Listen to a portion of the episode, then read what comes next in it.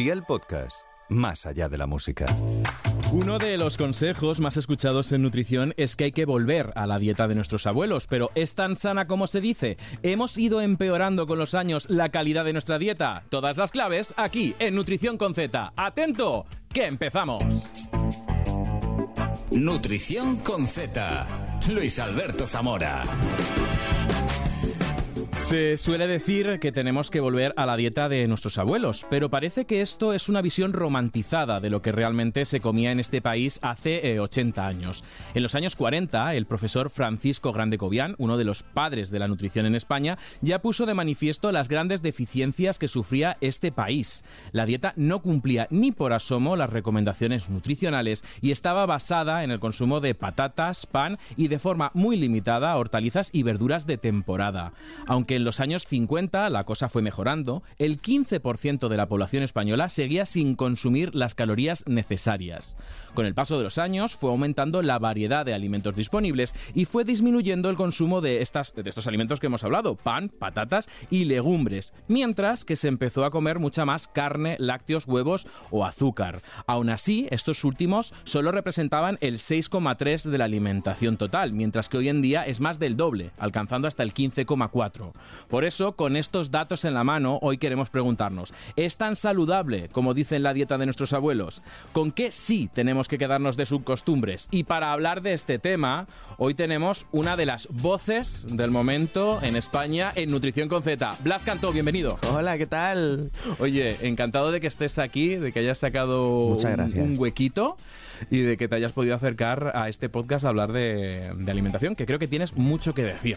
Muchas gracias. Sí, me gusta mucho la cocina, me gusta mucho lo tradicional. Eh, los abuelos, las abuelas eh, nos han cuidado mucho. ¿Y quién no ha oído eso de come? Come, come, come, todo así como muy insistentemente y cuando no quiero más y aunque no quisieras, ahí tenías la cuchara bien grande. Oye, te decía, muchas gracias por sacar un, hueco porque regresas con un nuevo álbum llamado El Príncipe después del éxito de Complicado, eh, tu primer álbum en solitario y hoy además nos has traído un regalito a Nutrición con Z, un trocito de tu single Animal Distinto. Vamos a escucharlo.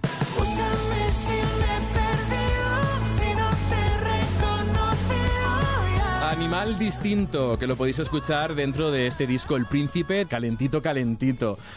Comentas en varias entrevistas que este álbum es muy especial para ti. Así es. ¿Qué tiene de especial, no? Después de tanto tiempo en la música. Pues fíjate, todos son especiales y es lo que más vas a oír de un artista cuando presenta disco nuevo. Este álbum es muy especial para mí. Pero fíjate que eh, lo es precisamente por lo especial que él que es, valga la redundancia. Porque mira, el príncipe es de alguna manera lo que la gente se ha acostumbrado a ver de mí, lo que todo el mundo esperaba, lo que yo me he hecho eh, con los años. Cuando era un niño mi madre me decía, ¿dónde está mi príncipe? Y te vas te vas dando cuenta de que los príncipes y las princesas han cambiado mucho y de que el príncipe azul puede seguir existiendo, pero ahora hay príncipes de todos los colores. Que no lo digan en eh, España últimamente, sí. Claro, entonces eh, en, la música también se refleja.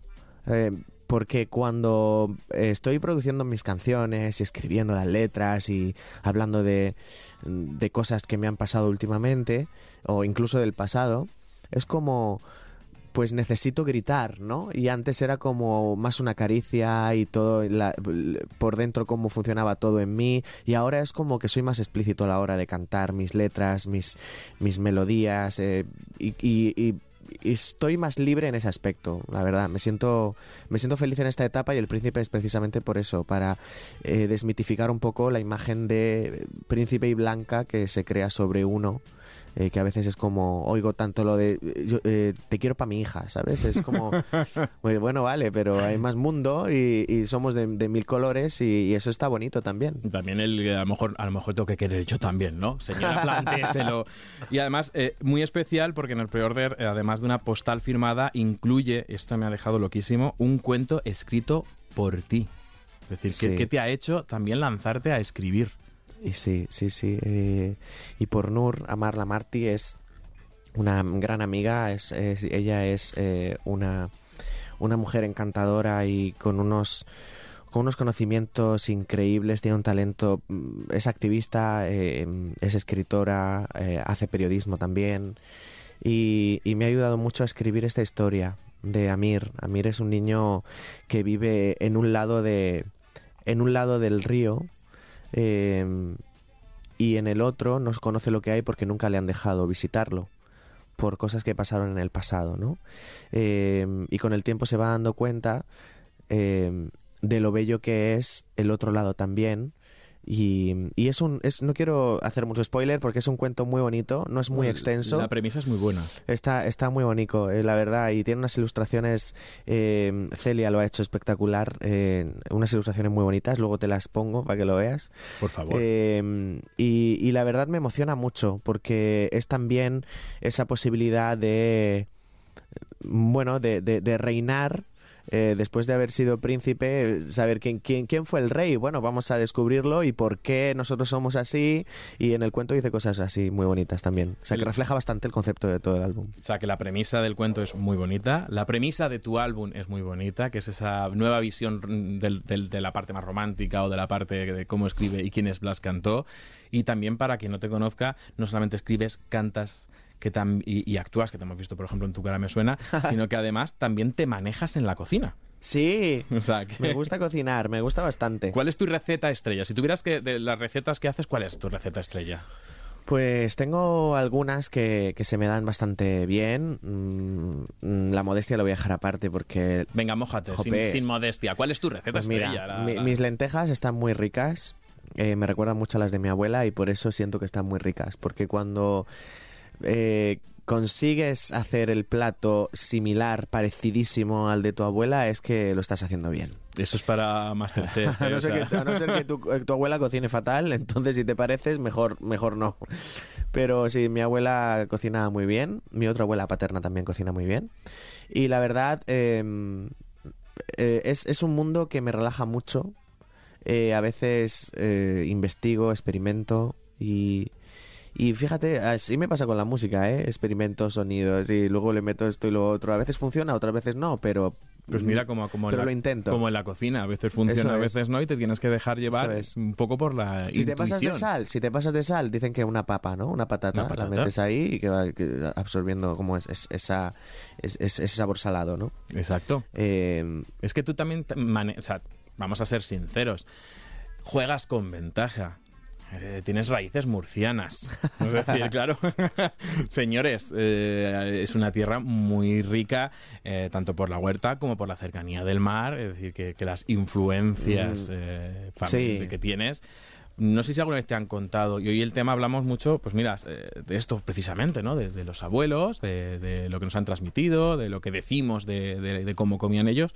¿Ellos te contaban alguna vez cómo comían o, las tradiciones que tenían o cuál era, cómo era su alimentación? Porque no sé si te han contado anécdotas. pues ah, eh, he oído, he oído cosas eh, no de mi familia, pero sí más cercanas, eh, gente que pues eso comía papas y, y poquitos huevos, o sea, ¿no has oído eso de vive España un huevo para tres? No, Pues eso me lo Vive quedo. España y un huevo para tres, sí, un huevo para tres precisamente porque porque antes se pasaba mucha hambre y, y tenías que compartir un huevo entre tres, Totalmente. básicamente. Eh, y he oído mucho lo del hambre, he oído mucho, pues, eh, lo de la comida de ahora, critican mucho la comida de ahora. Y en, y en cierto modo tienen razón, ¿no? Esa, antes era todo como más natural, ahora está todo mucho más procesado. Tenemos que intentar conseguir llegar a puntos en los que em, recolectemos al- em, alimentos de un solo ingrediente y luego ya hacerlo todo, ¿no? O sea, nosotros. Eh, Lo que hacían nuestras abuelas, que era precisamente eso, cocinar, coger ingredientes, coger alimentos, ni siquiera ingredientes, Exacto, eran alimento. alimento, Ajá. porque ahora ingrediente es todo. Ahora alimento puede ser un tomate o una- un extracto de no sé qué que tú te compres. Ajá. Y ellas tenían esos, bueno, lo que tenían alrededor. ¿Que es verdad que comían más vegetales? Eh, yo soy de Castilla-La Mancha, sí, los que había. Ahora vamos a un súper y es que te encuentras de todo. Ellos, claro, yo te- por eso ponía en, remarcaba Murcia, es decir, claro, teníais la huerta. A lo mejor el resto de España ciertos productos no llegaban. Y fíjate que en, en la huerta de mi pueblo, de Ricote, eh, se usa mucho el limón. O sea, todo el valle de Ricote son limoneros. O sea, hay más cosas, obviamente, pero todos son limoneros por todos lados. Y el limón le damos muchos usos. O sea, tú sabes el, el truco de las lentejas No, por- eh, y el limón. Por favor. ¿No lo sabes? No. Pues cuentan, yo no sé si será verdad, alguien me lo tendrá que aclarar luego, pero alguna página lo he leído y, y lo, lo ha corroborado, ¿eh? Eh, Y en internet, bueno, se dice muchas verdades y muchas mentiras, pero si lo dicen tanto, pues será porque algo hace, ¿no? El limón, después de tomarte las lentejas, es una cucharadita, eh, lo escurres en un- y te lo te tomas esa cucharada de limón. A mí me encanta, hay gente que no, porque no está acostumbrada, pero yo el limón hasta que me lo como hasta solo. Eh, para fijar el hierro de las lentejas en los, en- en los huesos. Pues te parece? tiene explicación. ¿Sí? Tiene explicación y tienes toda la razón. Es totalmente cierto. Totalmente cierto. Porque cuando hablamos, y lo hemos hablado en este podcast, el hierro, no todo el hierro es igual. Hay hierro de origen animal, que es más parecido al nuestro, y hierro de origen vegetal, que también se asimila, pero no tanto, porque viene de otro reino. Entonces, eh, la presencia de un ácido, el limón, el vinagre que se le echa Ajá, a las también, lentejas, también tomarte, de, tomarte de postre una naranja, esa vitamina C o ese ácido eh, hace que se absorba mejor el hierro. Entonces, fíjate, como si hay Mm. cosas de la cultura tradicional que son muy ricas, como lo de, la- lo de, lo de ponernos vinagre en las lentejas, y otras que a lo mejor no eran tanto. Que es Ajá. que esto decían, hay que comer como los abuelos. Bueno, que ha habido hambre, Sí. que se primaba. Mm, antes la prioridad no era nutrirse, era comer, era tener el estómago lleno. Claro, Eso sí. vino después. Lo de si tengo que comer dos o tres naranjas. Antes si había una en la que se comía y si no había no se No, comía. y ahora, bueno, lo de comer demasiado pan, que era de lo que se alimentaban básicamente antes, eh, pues es un riesgo, ¿no? Por esos... ¿Y qué tipo de pan comían? Que nos, han vendido... No, comían pan moreno. Mm, Yo, mi abuela no me ha dicho eso. A mí mi abuela me decía que comía pan blanco.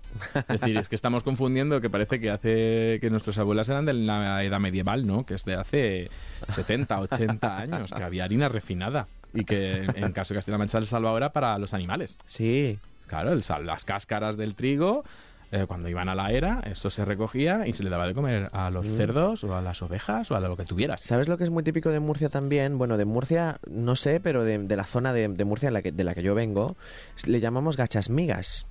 O sea, son un tipo de gachas y migas que no llega a ser ni una cosa ni otra. O sea, eh, es harina ¿Sí? con agua, eh, aceite eh, y ya está. Y luego ya le echas, pues la gente le echaba panceta, chorizo, pescado, eh, pimiento, lañoras, eh, le echaban... Que para quien no sepa lo que es una ñora. La ñora es como un, un pimiento así seco, Seco. como muy chiquitico, redondo, que tiene un sabor así como más dulce. Es que muchas veces yo, yo he dicho No te pases de, una que- de quemarlas, hay que freírlas, ¿eh? pero no te pases con quemarlas. porque si no sabe mal, pero es que muchas veces yo he dicho ñora, eh, porque al final somos comunidades hermanas, Mm. y te miran como, ¿qué es eso? Es decir, mm, ¿qué cultura tiene la gente? Sí. no, no, no, Pero si hay alguien que conozca la ñora y conozca las gachas migas, que nos, que nos escriban y que nos dejen comentarios y nos, y nos digan, oye, no estén tan locos, que lo, lo conocemos, que nosotros lo hemos comido, porque es una cosa, a mí me encanta, ¿eh? Son- se crean como bolitas así de harina de tanto moverlo todo el rato, porque el, el truco está en, en agua, aceite y, y harina, pero todo moviéndolo todo el rato, hasta que ves que se hacen bolas así, que ya están cocidas, están hechas, y son como las migas de pan, pero de harina. Pues tendré que ir a Murcia otra vez a probarlo porque... Es espectacular. Yo he probado el postre típico de allí. Me sale el nombre ahora mismo. El paparajote. El paparajote. Ajá. Evidentemente no me dijeron cómo que había que comérselo. Y te comiste la hoja para. Y el plato porque no se me puso delante. A mí simplemente el camarero me trajo, y además eh, con dos personas que quiero un montón, nos trajeron los tres paparajotes. Pues oye, pues, pues que, pues oye, la hoja del limonero, que, que sabía, pues eso, como, un- como una Sí, masa sí, de sí. Y nos lo comimos con la hoja. De hecho, un compañero Claro. que estaba en la y más amargo que los perros, ¿no? Pero bueno, tampoco quieres ofender a nadie. Claro, y- y pero luego- tu cara te delató, que parecías el Fari, ¿no te acuerdas? Yo no estaba, pero, me la imagino. El camarero no nos dijo nada cuando recogió el plato. O sea, fue al día siguiente en otro restaurante donde vimos la receta en la pared y, y estábamos, ah, mira el paparajote. Y entonces vino el camarero, sí, esta es la broma que hacemos a los de fuera. Sí. Esto, ay, qué gracioso. No, pero, pero el, el- el- hay que poner aviso, la hoja no se come, Por favor. por favor. Se come lo de fuera, que está muy bueno y anima a todo el mundo. Más que la hoja le da el sabor este eh, de- del limón. De cítrico. De cítri- y muy bueno, la verdad, sí. Pues probaré eso. Eh, y me recuerda a algo también que viene el tema de hoy, que es este tipo de recetas, en, en La Mancha las gachas son muy típicas y se hace con una harina que no es de trigo, que es harina de, de almortas, ¿no? Harina de, de una mm, hierba, una legumbre, Ah, no, que no sabía. pues que eso nace eh, de forma salvaje en el campo. Entonces, en la época del hambre se comían eso y ojo que en grandes cantidades es tóxica. Sí. la, la harina de almorta. Entonces, y eso son las migas manchegas, ¿no? Es decir, el, el- el, agua, aceite... Son gachas. Una- sí. No, sí, ya Perdona, gachas. estaba diciendo migas y son gachas. Son las, gachas, las gachas, eso ¿no? es. Que es como una crema y luego ya le... Con el, el Bueno, es como que se parece un poco al, al gofio escaldado de canario, Al ¿no? gofio, gofio, que es- eh, eso, eso sí que es tremendo, está buenísimo. Y además lo usan para todo. Se lo usan para helados, lo usan para, eh, para la- tomarlo con el café, con la leche, a los biberones de los niños, las niñas De que se Sí, para, que, para que crezcan hermosos. Esto Luego, de eh, si está gordo está sí. sano de las abuelas. Se hace con carne, caldo de carne, caldo de pescado. Es- a mí me encanta el gofio, fíjate. Me Pero encanta. fíjate que es esto que, que decías, que, que, que echaban gofio, porque de pequeño, si estabas gordito, estabas sano. Y la abuela, si estabas gordito, era que niño más, her- en mi prosa, que niño más hermoso. Ya estirará. Claro, ya crecerá y lo, y lo tal. Y entonces, para que veas también la cultura del hambre, ahí también nos ha influido en, en nuestras abuelas que querían que comiéramos por encima de nuestras posibilidades. Lo que has dicho, come. Come, No, no había negociación. come, así, come. ¿Tú has sido buen comedor o mal comedor de niño? He comido bien, pero hay una anécdota que me hace mucha risa. Es como cuando yo no quería comer más. Un rollo, yo me lo comía todo, ¿eh? Pero a lo mejor ya me quedaba un poquito así, ¿no? Un chiqui, mira, así un poquitito, ¿eh? Y me decían, mm, come. Decía, es que no me está gustando. o sea, rollo, en vez de decir, no, no quiero más, eh, es que no me está gustando. O sea, imagínate mi abuela. Y hay una cosa que yo he heredado que me da mm, profunda pena y es que cuando la comida me sale mal, eh, mi actitud cambia y me pongo triste. Fíjate, es algo que he heredado de mi abuela. O sea, fíjate eh, cómo existía esa devoción. Es que no, no le quiero llamar ni devoción por la familia porque es que no es eso. Es, es como un rol Muestra de amor, ¿no? No, un, un rol adquirido de las mujeres de, de antes que estaban obligadas a estar en la cocina y alimentar a toda la familia y eran la las únicas que estaban ahí sin ayuda. Em, o solo con las mujeres de la casa, mientras los chavales tocaban solo huevos en, perdón, en, en- en otro lado. Ya está. No Estamos hablando de comida, no se puede decir huevos. Se puede decir Claro, estaban tocando los huevos, pero no los partían para hacer la, la tortilla, solamente los tocaban. Entonces, eh, mi abuela, eh, cuando le salía mal a la comida o no era lo que ella esperaba, eh, se iba y se acostaba. Y a mí, a veces lo he hecho, a veces me he acostado. Te ha costado desde que te Me he ido a acostarme, un rollo, eh, me he puesto de mal humor, se me tiene que pasar porque mm, no he cumplido, ¿no? Y me parece una pena y es algo que tenemos que cambiar con, con- con los años y con las nuevas generaciones, no hacer sentir a las mujeres ni, ni a los hombres eh, que estén en la cocina eh, que es una obligación, porque fíjate, cuando yo estoy en la cocina le pongo tanto amor que Es un acto de amor cocinar, sí, ¿eh? o sea, sí me lo parece, de verdad. O sea, el- y cuando alguien lo ha despreciado y- y no, no has visto el comentario de las abuelas siempre, eh, ¿te gusta? O sea, está bueno. Obviamente... Te frío un huevo. ¿Te has quedado con hambre? ¿Te frío un huevo? Dice, ¿Te frío una teta? No, o sea, está bien.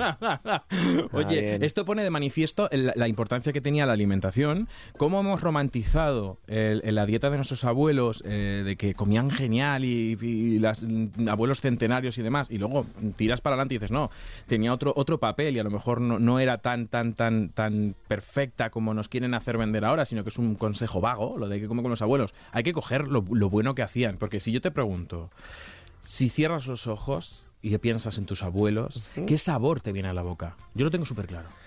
Sabor. Ay, el arroz y alubias. Arroz y Lo he alubia. visto cuando dice, y el arroz con habichuela. Puerto Rico me lo... Pues no lo regaló Puerto Rico, lo regaló Murcia. Lo regaló Murcia También. de las, las- eh, El arroz y alubias, sí. El arroz y alubias eh, es el, el sabor que me viene. ¿A ti cuál te viene? Hombre, yo soy pisto manchego. El pisto manchego. Claro. Ay, qué rico. Eh, pero porque es una comida casi de reaprovechamiento, es decir, la verdura. eh, uy, se está poniendo Ah. los tomates, los pimientos. Pisto. ¿Sabes que la ropa vieja eh, canaria y, y cubana no es la mis- lo mismo que la ropa vieja nuestra? ¿Sabes que nuestra ropa vieja qué es? O sea, la- la- yo lo que conozco es la parte de que sobra el cocido, del cocido. la carne. Lo que sobra del cocido, pues la carne o garbanzos. o Lo que sobra el cocido se solía echar a una sartén, se rehogaba un poquito, pa, pa, y esa es la ropa vieja. No, la ropa vieja de, de, pues esto de, de otras culturas es un plato a conciencia. O sea, no es un plato de sobras. Un del plato de, de receta autóctona. Que también lleva garbanzos, pero lleva carne, pues de cerdo, o de lo que sea, de- que hay gente que la hace de pollo, lleva pimiento, lleva pues, cebolla, lleva comino, lleva... Pues es, es un plato a conciencia, no es sobras del cocido. Me estáis descubriendo muchas cosas en este podcast, o sea, de los invitados, porque eh, entre, entre lo que me acabas de decir la ropa vieja, en el episodio que vino Manuela Carmena, el cocido canario, Oh. que le echan un- una pieza de fruta y, y lo tengo que probar. Y, y todo esto también me pone en manifiesto otra cosa importante a quedarnos hoy. Eh, arroz con, con alubias, eh, pisto.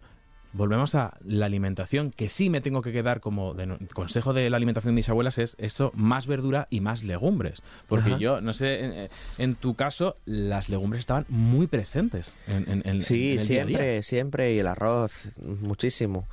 Eh, ahora el arroz se hace como más so- eh, sofisticado, ¿no? Eh, con eh, tipo, pues, eh, ¿cómo se llama esto? Que es arroz como muy meloso. El Eh, risotto. El risotto. O sea, el risotto, ya me salió así para que la gente me Hay que entienda. decirlo bien, El risotto. Pues eh, el risotto ahora, yo no, no lo había comido en mi vida. O sea, pero es lo mismo realmente, con- o sea, lo puedes hacer de mil maneras, pero claro, el arroz se echa eh, más lentamente el caldo, entonces se va creando esa esa esa, mm, Sí, esa masa, ese, ese- jugo, jugo. meloso. Sí, que no es el arroz más seco o, o caldoso también que le, existe, que es echas el arroz y ya, y lo mueves a veces, pero esto es muy poco a poco, además con ese que a veces le hacemos con mantequilla, o sea, es que me encanta cocinar, perdón, me tiraría No, horas, no, no, perdón, eh, lo siento eh, muchísimo. es que, mm, me tiraría estás- horas hablando de cocina porque me encanta Venga, cocinar. eh, me va a salir un momento del guion y del tema y quiero hacerte una pregunta es ¿Cuántas ollas express tienes? Esto ha sido un tema que ha dado mucho calor en este podcast Eh, con, con un invitado. Vale, tuve una y nunca más. No ¿Nunca tuve más? No tuve más ollas. Yo soy de, de- de echarle De- tiempo y de fuego lento, de echarle horas. Sí, le echo horas y si no, pues lo hago rápido, que también le he cogido el punto y también me sale bien. Bueno, estás, estás por abajo por el ranking. Manuela Carmena tenía dos. Eh, y, Sí. y voy liderando yo que tengo tres. Tres tamaños sí, diferentes. express. Yo no tengo olla express, no tengo olla No, a mí me express. salva. Y, y nos, hemos, nos quedamos con eso de comer como las abuelas, más verduras, más legumbres. De hecho, la recomendación, y, y hace un par de años era el año de las legumbres porque se están perdiendo. Sí. Y había que comerlas de dos a tres veces mínimo. Lo que no nos quedemos que quedar, no sé si te acuerdas, venía el lechero a tu casa, ¿te acuerdas? O, teníais leche cruda, leche fresca No, no, no, no. Mi yo, casa no, yo yo lo he soy de la generación del PMI. del ¿Te acuerdas de- te acuerdas? Yo no, tomé nunca le- leche PMI. Es una marca, pues luego se, se, se transformó en otra marca que no la vamos a decir, pero como esa está muerta, la podemos decir. Esa murió. Eh, O sea, pero tú ya has lo- vivido los zumos. La, la época del brick, de Del la brick, leche sí. pasteurizada o la UHT que es ahora. Lo, lo, lo de ahora, yo es que soy de los 90, entonces no... no Pero tú eres muy joven. El lechero no ha venido a mi casa. Yo sí lo he vivido cuando era muy pequeño en el pueblo. ¿En serio? Y la leche se tenía que subir dos veces. O sea, se cocía y cuando la leche subía bajabas el fuego y lo volvías a subir. Ah, eso lo hemos hecho nosotros, pero con leche de brick. Que, pues fíjate Porque que sería una costumbre que se quedó. se quedó ¿no? esa costumbre porque eh, eh, son cosas que decían, no, es mucho mejor la dieta. Ojo, que había mucho peligro porque la leche cruda, que luego se puso de moda hace unos años en España, lo de que tomar leche cruda porque la leche del brick es Ay, peor. yo no puedo, no, no, la leche, yo prefiero leche de almendras, de avellana, de arroz, de, de coco, de, de- de lo que sea, Menos pero de animal, ni de, ni de ningún animal. No, es que no puedo con la leche. Yo de verdad, todos mis respetos a los lecheros, las lecheras de España y del mundo entero, pero yo, mm, la leche me gusta solo en el queso y en el yogur. O sea, derivados lácteos. Sí, sí, exacto. No, me- Pues, no, Yo sí soy lechero. Me gusta la Es leche, decir, pero- Yo sí soy lechero, la tengo que engañar. Es decir, Yo sí, de- echarle té, echarle café, de ver que me cuesta, pero me, me obligo por el tema cambio. Prefiere la- las bebidas vegetales, pero me quedo con esto de subirlo dos veces, que luego se quedó, es verdad, que me recuerda que había gente que la del brick la volvía a subir dos veces y era porque tenías que matar las bacterias, que eso salía, de la- salía Sí. del animal, salía de la ubre, y entonces se tenía que subir. Yo me acuerdo de eso de niño que suba dos veces, y entonces de pequeñito, pues tres años, allí enfrente del fuego, ah, que, que sube, abuela, bajaba. No me, mira, no- yo sé que no me van a llamar nunca las marcas de leche mm, por Bueno, lo que no voy a decir. O sea, no, yo nunca me vais a ver en un anuncio de leche. Eh, pero eh, he oído también, y no sé si será verdad, también me lo tienen que, corregir. Eh, que los niños beben leche, los bebés y las bebés, has- hasta que son eh, a, a cierta edad, hasta que llegan a cierta Hasta el edad. destete. Luego ya no es necesario tomar leche. Y es como, incluso como... Es que no, no me atrevería, eh, que mi ignorancia puede llegar a ser muy atrevida, ¿eh? Entonces, eh, puede ser que haya leído que, que no es natural, ¿no? Que, que bebamos leche después de, de ser bebés. ¿Resolvemos? Resolvemos. Resolvemos. Siempre me dicen, el, el hombre es el único animal que toma leche después del destete. Y siempre le digo, y chipirones en su tinta. y tinto de verano. Es decir... es variada, es decir. ¿Es indispensable y si no tomas leche te mueres? No. No, y el- para muestra, ¿no? Para, para muestra los que estamos aquí, es decir, hay, hay otras fuentes de calcio, ¿no? La leche fundamentalmente es por el tema calcio. Y por eso, además, fue un alimento muy importante en la época de nuestros abuelos, porque la leche, salvo vitamina C, eh, y algún nutriente más, sería, es un alimento muy completo. Al final es un alimento que tienes a un bebé bi- bebiendo de ella eh, seis meses, 12 meses y crece.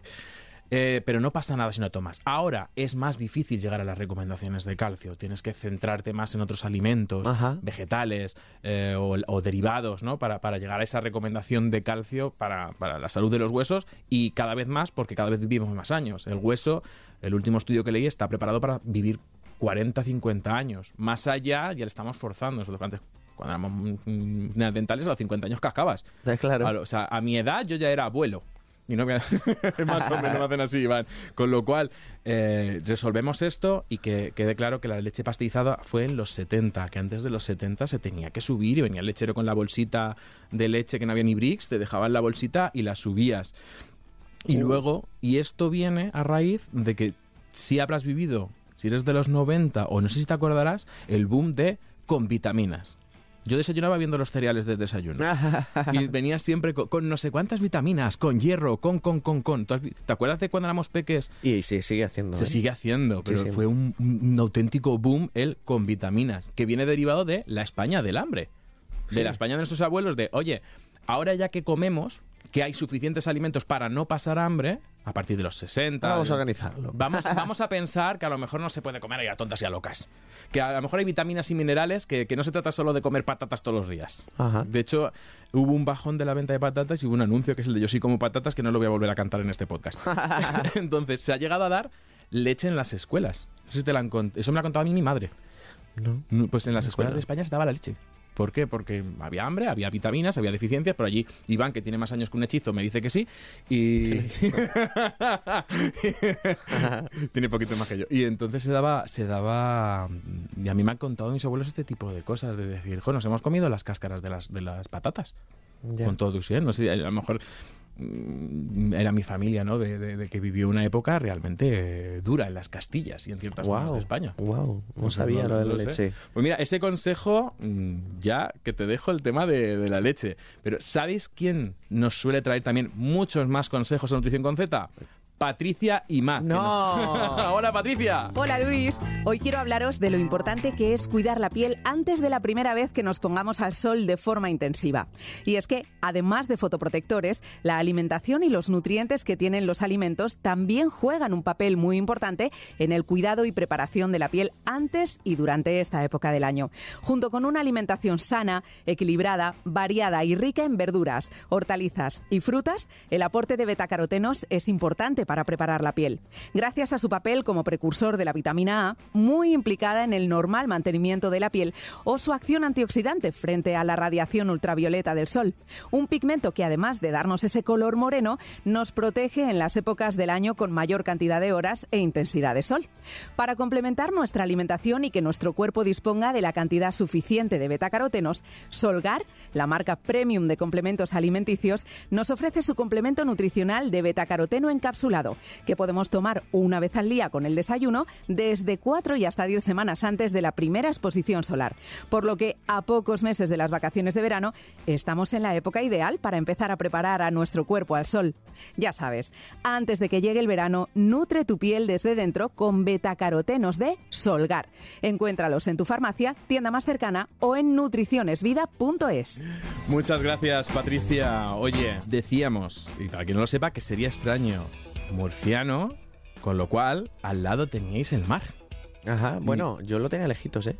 Pero bueno, más o menos en Murcia, por No, muy no, ni más que o te menos, ni más o menos. A una Ah, hora y pico, a una hora y pico lo tengo yo. ¿Tanto? Sí, sí, sí. O sea, yo soy de. Si, si yo me crié en Ricote, Mm. pues imagínate, yo te lo puedo buscar en Google Maps cuando está el, el mar más cercano. Pero a una hora mínimo. Pero esto ya para, para, claro, como Manchego ha cogido en Madrid desde que nací, para mí eso es súper cerca. para mí el mar más cercano son cuatro horas. Claro, Entonces, claro. esto, y ahora cuatro horas con los coches de ahora. Claro, tú cuando naciste, la comunidad no era la región de Murcia, era Murcia y Albacete. ¿No? Ostras, me-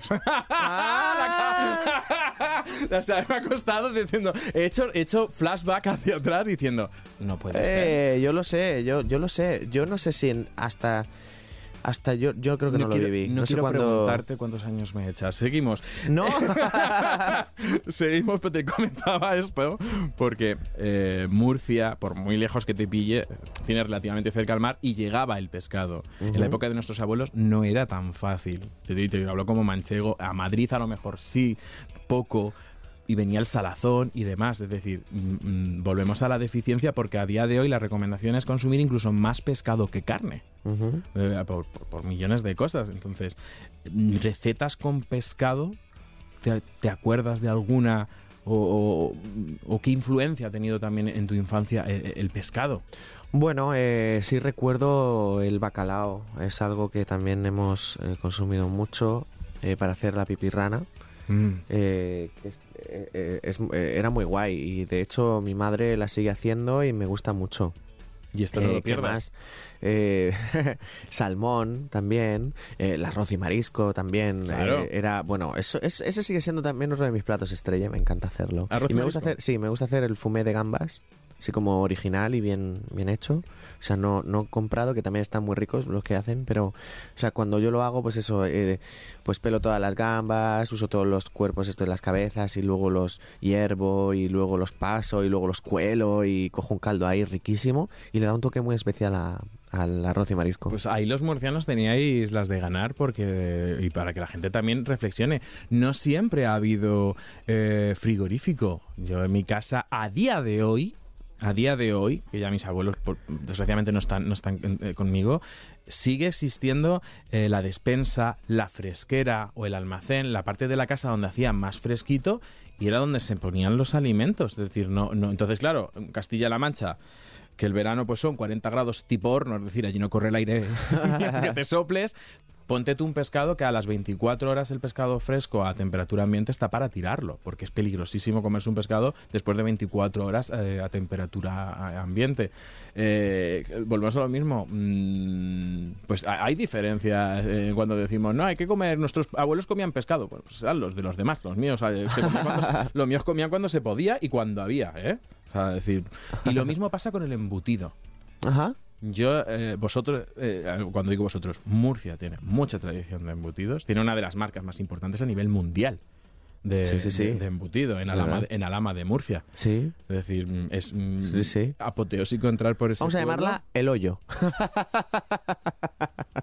El sitio donde se coge agua. Eso.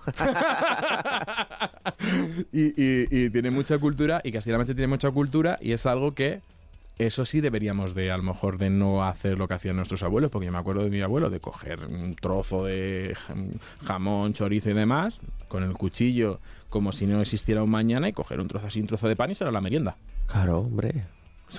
¿Para qué, para qué andarse con tonterías? Escúchame, ¿tú no te acuerdas de eh, la longaniza colgada en la despensa? Claro. Ahora todo es en el frigo, no sé qué tal, porque es que queda muy feo poner las cosas en la cocina colgadas. Porque ahora muy- poca gente tiene despensa.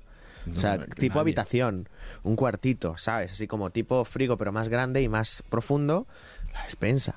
¿Sabes? Aquí ahora son armarios, son eh, frigos, son, bueno, eh, de- pero despensa, ojo, las despensas nuestras que eran La despensa, despensa. guapísimas, una despensa de verdad. Lo que viene siendo la pesadilla de Maricondo. Porque allí la despensa Pues se ha dado por vencida, ¿lo has leído? Se ha dado por vencida, claro, ha tenido hijos. Hombre, yo también, yo también me daría por vencida.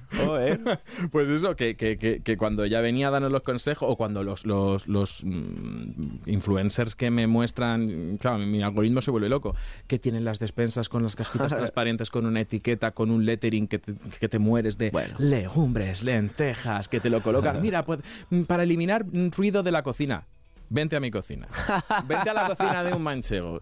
Que yo a día de hoy tengo ajos colgados en, la, en, la- en el Mi abuela, tendedero. en las ñoras que hablábamos antes y otro, otros pimientos también, los, eh, los pasaba con hilo uno a uno por el por el rabit, por el rabillo de, de- de la ñora y los y los colgaba y, y creo que en casa los siguen colgando de unas eh, bueno, quedaba al patio Para con que unas... sequen. eh, sí, y, se- y secan. Y, Y eh, pimientos y yo también he visto las rajas, que eran los tomates. también, Que también. era el tomate seco y a día de hoy cuando mis padres van al pueblo, También. oye, ¿qué te traigo? Pues mm, rajas, También. ñoras... Ir al campo y coger, por ejemplo, yo me acuerdo, ir a coger caracoles.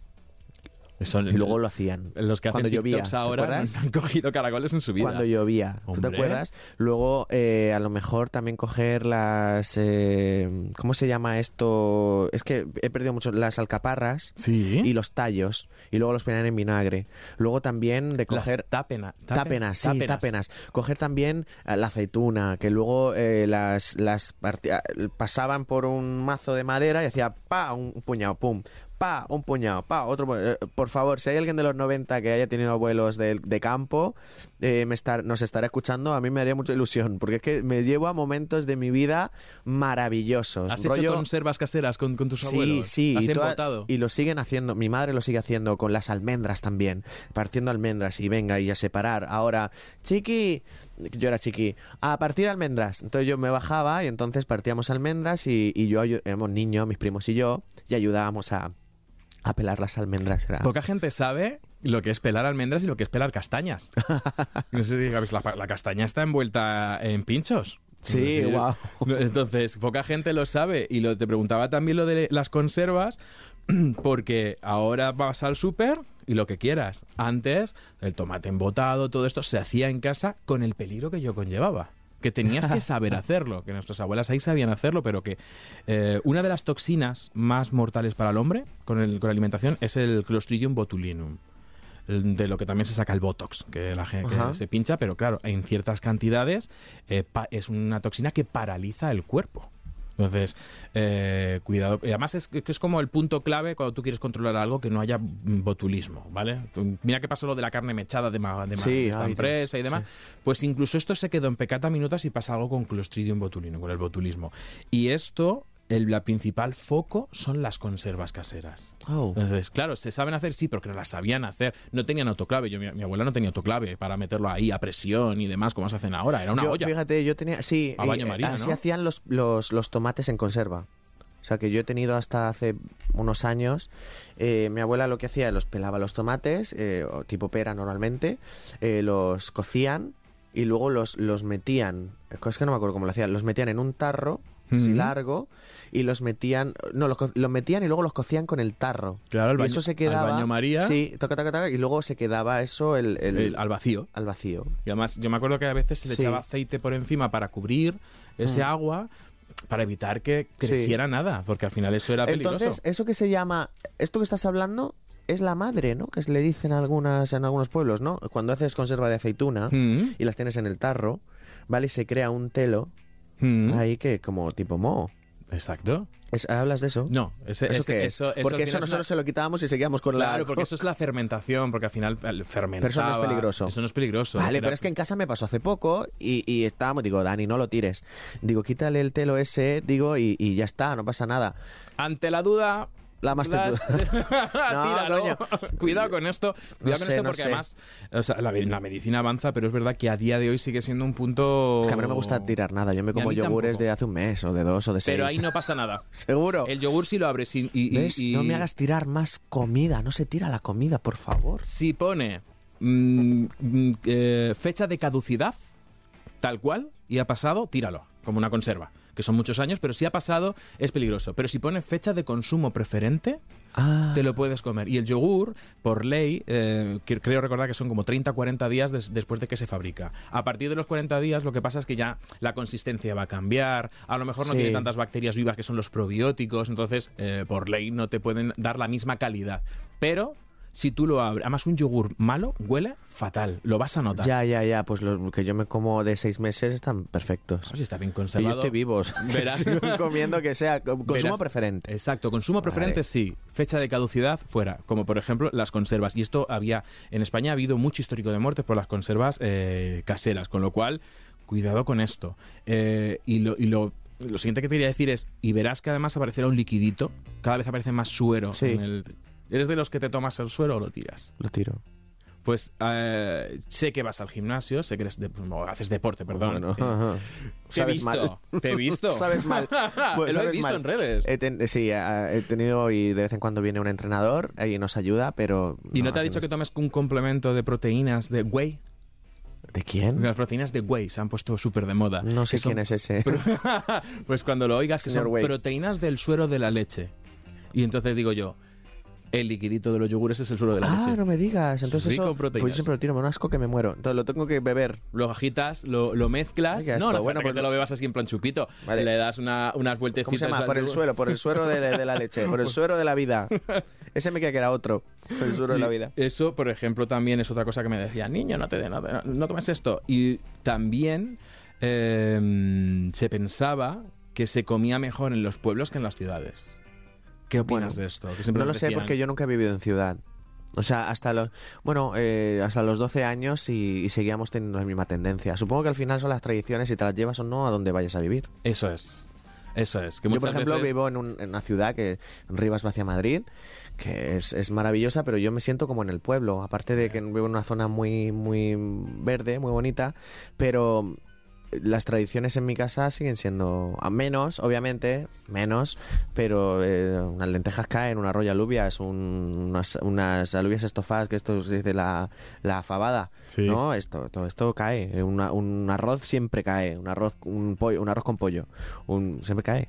Por eso que, que mamás te lo has dicho tú muy bien, nos traemos lo- las nos hemos traído del pueblo tradiciones, nos traemos de nuestros eh, antepasados tradiciones, incluso hasta refranes. Yo me acuerdo Sí. del de encima de la leche nada eches. No te voy a preguntar porque has dicho que la leche no, pero eso yo lo he escuchado millones de veces o lo de el melón por el día es oro, por la tarde plata y por la noche El mata. melón, yo lo sé de, yo lo sé del limón, Del limón que decían eso.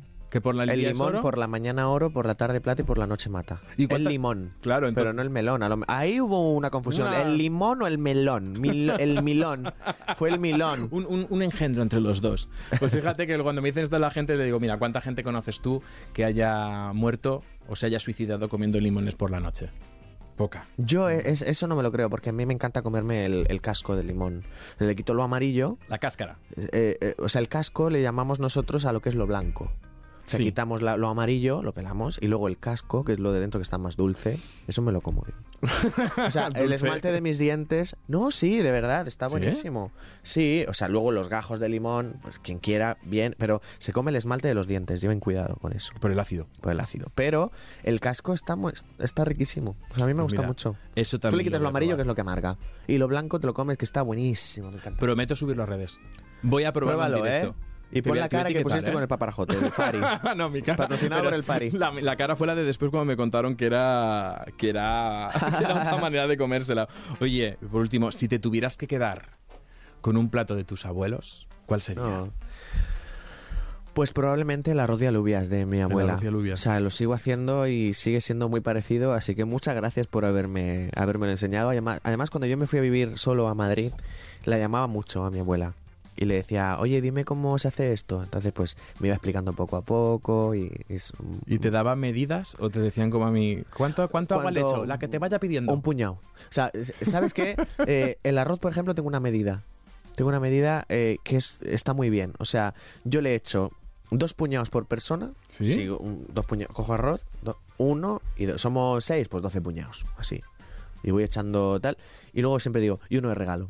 El del gato. Y el de regalo siempre me, me sobra arroz. Digo, si es que, si es que es que es justa la medida, tío. Es Pero justa. que levante la mano quien sabe hacer arroz o macarrones justos para las No, personas. macarrones no, no, pasta, pasta no lo sé. Además, pasta hago muy poca, tengo que decir. Yo creo que pasta hace muchos años que no hago. Muchos años. O sea, lo que más hago es arroz. Pues mira, eso, eso también te, te dice claramente las influencias que tienes, que son, que son maravillosas. Y oye, de todos los consejos que hemos hablado hoy, ¿con cuál te llevas? ¿Qué te llevas hoy de aquí de Nutrición con Z? Eh, Es, es- que, los que lo- que chicos dejen de tocarse los huevos cuando las chicas cocinan. Exacto, que no, que no soben los huevos, que, que luego Por los tenemos que cocinar y... No, no, no. Y que, y que cocinen ellos también, coño. A cada vez conozco más chicos que cocinan. Nuestra generación es distinta. Fíjate que es algo que me encanta. Por suerte. O sea, es maravilloso. O sea, y estamos más en la casa y estamos. Y por favor, o sea, el mundo ha cambiado, cambiemos con él. O sea, no nos quedemos atrás porque, porque ella se lo Yo pienso mucho en mi abuela mm, y, y ella se lo, se lo merecería, ¿no? Eh, Sí. Más ayudas en... eh, No más ayudas, coño, que lo hagamos entre todos, que no es que no es tan difícil. Y que evolucionemos Eso para es. bien. Blas, ha Eso sido es. un auténtico placer. Muchas gracias. Eh, gracias por venir a Nutrición Z. Estás invitado para volver cuando Mm. quieras. No me lo digas dos veces porque vengo aquí y me pongo a cocinar, lo que primero que pille. Eh, Iván, por favor, vamos pidiendo a producción Sí. una cocina que Ay. hacemos un show cooking eh, con Blas Cantó y lo petamos en redes. Ha sido un auténtico Ah, placer. muchas gracias, Gracias igualmente. quedarte por- con este consejo y con esta reflexión. Y nosotros, venga, vamos con el resumen de hoy. Aunque se diga que antes se comía mejor que ahora, la realidad es que no es del todo cierto. Si tenemos que recuperar, por ejemplo, eh, las legumbres, de esto de comerlas dos o tres veces a la semana, de verdura y no de tanta carne, porque antes la carne era casi un alimento de lujo y no se comía todos los días. También eh, recuperar el consumo de verduras y hortalizas. Ahora tenemos disponibilidad casi todo el año y deben estar presentes siempre en la cocina, en la comida y en la cena, como primer plato y como acompañamiento del segundo como guarnición. Los hidratos de carbono no podemos comer tanto como nuestros abuelos comían porque nuestro estilo de vida es más sedentario. Por el contrario, hay que cambiar algo de nuestros abuelos, comerlos 100% integrales. Aprovechemos también los avances que ha habido estos años y la leche siempre pasteurizada o UHT. No caigas en modas como lo de la leche cruda, ya que hay un riesgo de infección alimentaria. Las conservas también son una buena opción para variar la dieta, pero si no sabes hacerlas, mejor no te aventures a ellos y cómpralas en el súper. El botulismo es una de las enfermedades más peligrosas de los alimentos y las intoxicaciones suelen deberse a conservas en mal estado. Y lo que también tienes que seguir haciendo es escuchando Nutrición con Z, que te esperamos en el próximo episodio y hasta entonces salud y buenos alimentos.